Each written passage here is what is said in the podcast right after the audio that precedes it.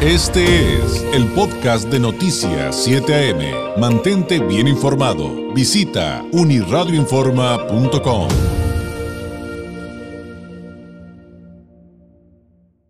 Le agradezco eh, que nos tome la llamada. Está en la línea telefónica el maestro Humberto Ibarra Picos. Él es coordinador estatal del Instituto Nacional de Estadística y Geografía del INEGI en Baja California. Maestro, ¿cómo está? Muy buenos días. A ver, no, no escucho. No, ¿se cortó la llamada? Se cortó la llamada. Ok, bueno. Eh, parece que ahí estamos teniendo algunos problemas. Mientras tanto, desahogo pues comentarios del público. Tenemos muchísimos comentarios del público que le agradezco enormemente. Por acá nos dice Andrés, dice saludos y buenos días, bendiciones para todos en Tijuana. ¿Dónde está Disque la zona blindada? Es donde más homicidios se han tenido esta semana. Y por acá nos dice un comentario bastante duro. Gracias, Monserrat Caballero, por cuidar de los ciudadanos con tus políticas homicidas. Por acá dice Santiago Vázquez, saludos Dave, es día de no usar el auto en San Diego, el transporte es gratuito el día de hoy. Gracias, Santiago, por el comentario. Fíjate que, que coincide es esto de, que nos dices en San Diego, Santiago, eh, con que hoy es em, el Día Internacional de ir andando al colegio.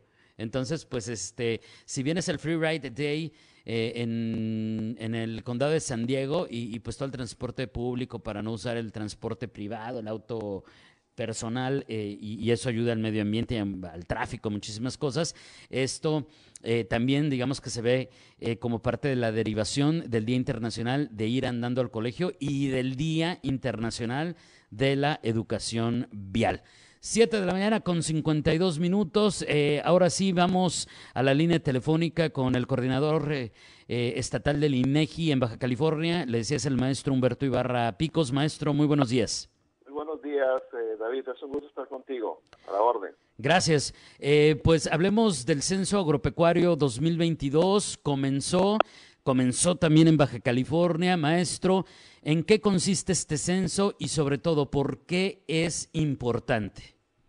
Mira, David, muy buenos días. Gracias por esta entrevista. E iniciamos el 19 de septiembre. Ya tenemos pues, algunas semanas en campo trabajando con este programa y lo vamos a estar eh, levantando hasta el 30 de noviembre.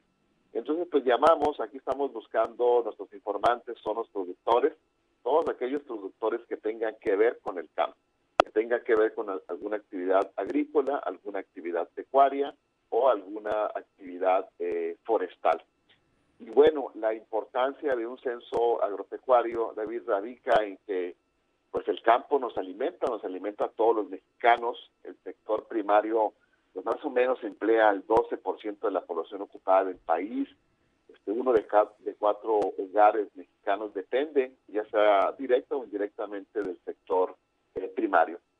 Y pues bueno, este censo, David, viene a, a, fortalecer la secuencia histórica en el levantamiento de los censos agropecuarios, que en el país pues lo hacemos desde 1930, con una secuencia cada 10 años hasta 1991 lo ubicamos al 2007 y bueno, estamos hoy a esta distancia con esta oportunidad de levantar este noveno censo eh, agropecuario.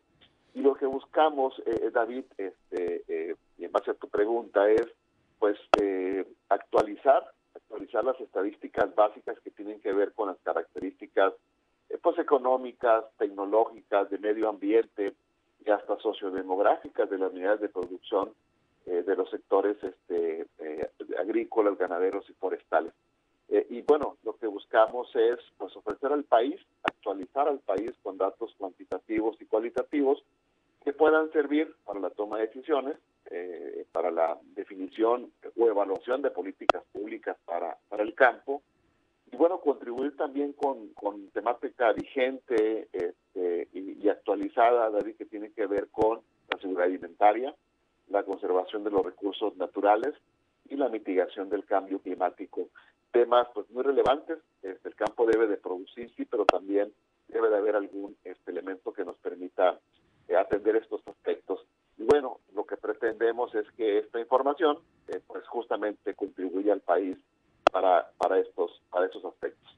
Entonces, es, digamos que, si lo estoy entendiendo bien, maestro, la importancia de un censo agropecuario es mucho más importante que, digo, no que no sea importante, pero es mucho, va mucho más allá de saber qué sembramos, qué cultivamos, qué especies eh, estamos criando, eh, qué economía se genera, sino también nos da oportunidad de, de tener los datos suficientes, si estoy entendiendo bien, si no, corríjame, de crear planeación, de pensar a largo plazo, de pensar en esto que nos decía de la sustentabilidad. O sea, realmente es importante un censo de esta naturaleza.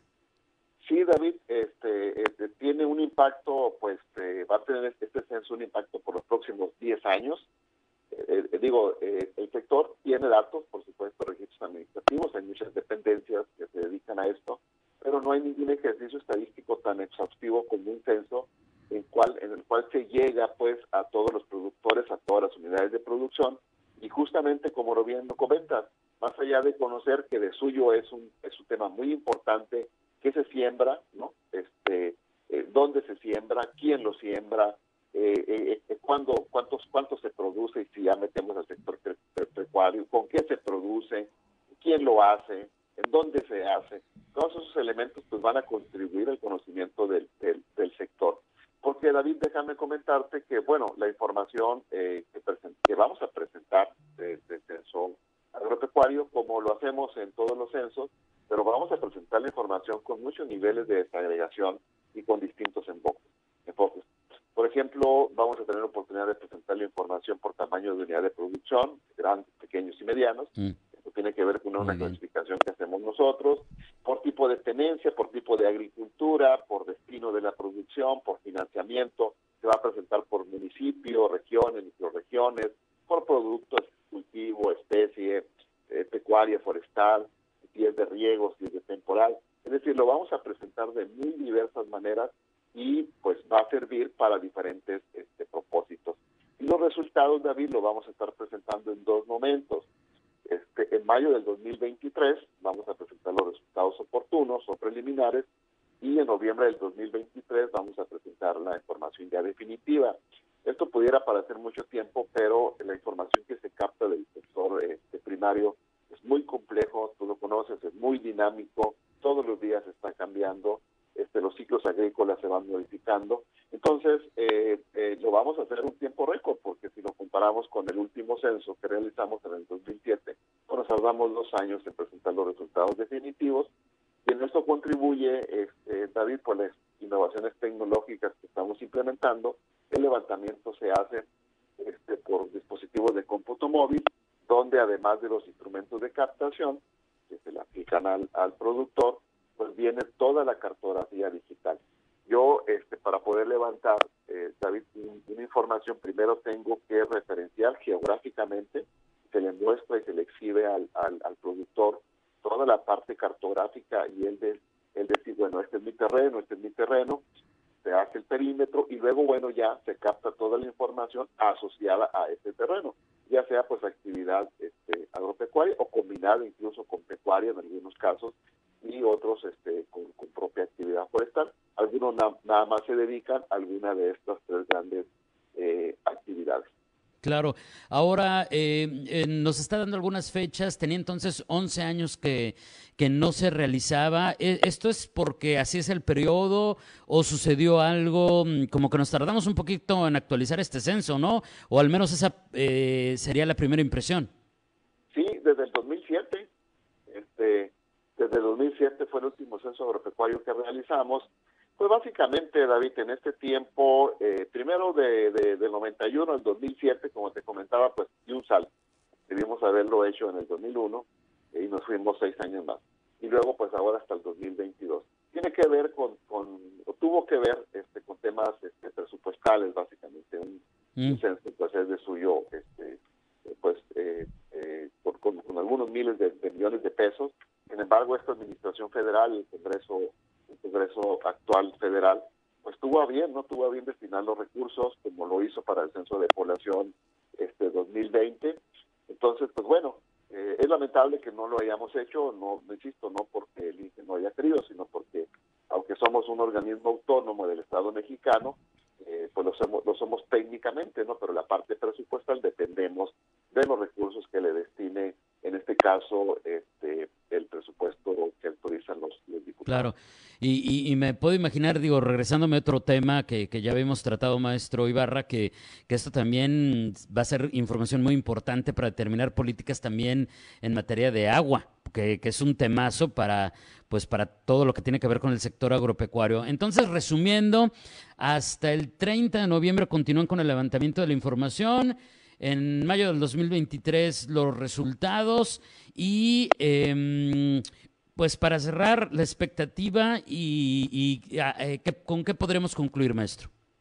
Mira, David, bueno, eh, eh, podemos concluir invitando, haciendo una invitación a todos los productores, a todas las personas relacionadas con el sector primario que tengan alguna actividad agropecuaria, agrícola, pecuaria o forestal, que tengan la confianza de atender a nuestro personal. Nuestro personal, David, ha identificado debidamente, te puedo hacer, llevar, hacer llegar una lámina de cómo está el personal. Es el típico uniforme con el chaleco kaki, con el sombrero kaki, con la mochila azul, con los teléfonos este, 800 111 4634 en, en la espalda o en la parte de atrás de la mochila, eh, debidamente identificado con un, eh, con un gafet que trae elementos de seguridad. Y, David, este, lo que yo siempre recomiendo a nuestros informantes es que pues verifiquen la entidad del entrevistador en el propio en la propia página del INEGI www.inegi.rg.mx hay una sección conoce a tu entrevistador la persona que está ahí te puede mostrar el gafet eh, te creas el nombre te creas el folio todos nuestros empleados tienen un, identificador y ahí te va a dejar el nombre completo este, y, el, y, la, y la fotografía del, Y se puede verificar todo y también está el centro de atención telefónica que nos acaba de mencionar, eh, es el 800 111 46 34. Así es. Perfecto. Maestro, le agradezco enormemente este tiempo, seguiremos en contacto y eh, pues como es nuestra responsabilidad informando a los baja californianos. Gracias y muy buenos días. Gracias, David. Muy buenos días. Es un gusto. Es el maestro Humberto Ibarra Picos, el coordinador estatal del INEGI en Baja California, hablándonos sobre este censo agropecuario 2022. Este fue el podcast de Noticias 7am. Mantente bien informado. Visita unirradioinforma.com.